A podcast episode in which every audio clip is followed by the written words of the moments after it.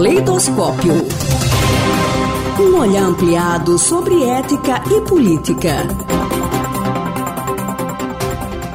A coluna de hoje recebe o professor do programa de pós-graduação em filosofia da Universidade Federal de Sergipe, Saulo Henrique Souza. Doutor pela Universidade Federal da Bahia, desenvolve pesquisas na área com ênfase em filosofia política, tolerância e religião.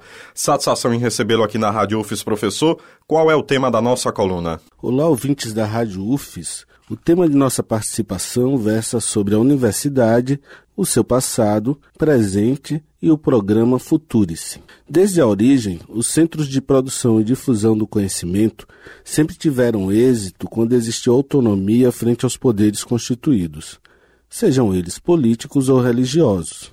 A universidade, nome pelo qual podemos denominar essas entidades de pesquisa e difusão do conhecimento, são oriundas do mundo medieval mas podemos estender essa origem à antiguidade clássica, às escolas gregas, como a Academia de Platão.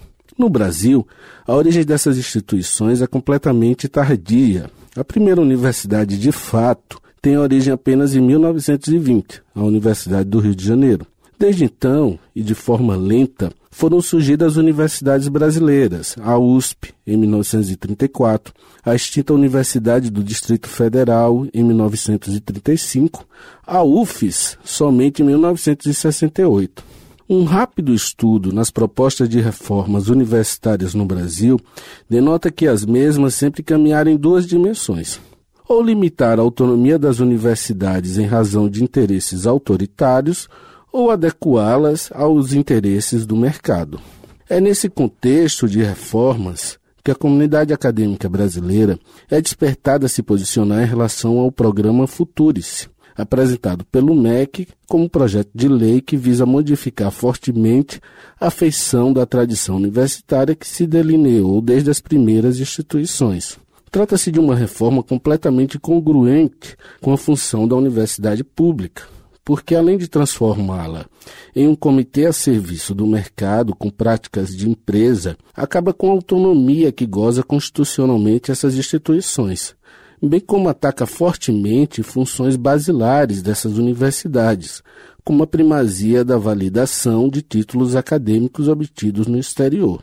A orientação do MEC no Futuris é completamente neoliberal, esse pensamento social e econômico tem por finalidade liquidar o patrimônio nacional, transformar tudo em produto a ser comercializado, corromper a ciência mera auxiliadora das necessidades mercadológicas e transformar o professor em uma espécie de empreendedor mal valorizado. O programa Futurice, caso levado a cabo, pode conduzir ao fim da própria universidade ou de cursos fundamentais, mas pouco afeitos à lógica do mercado.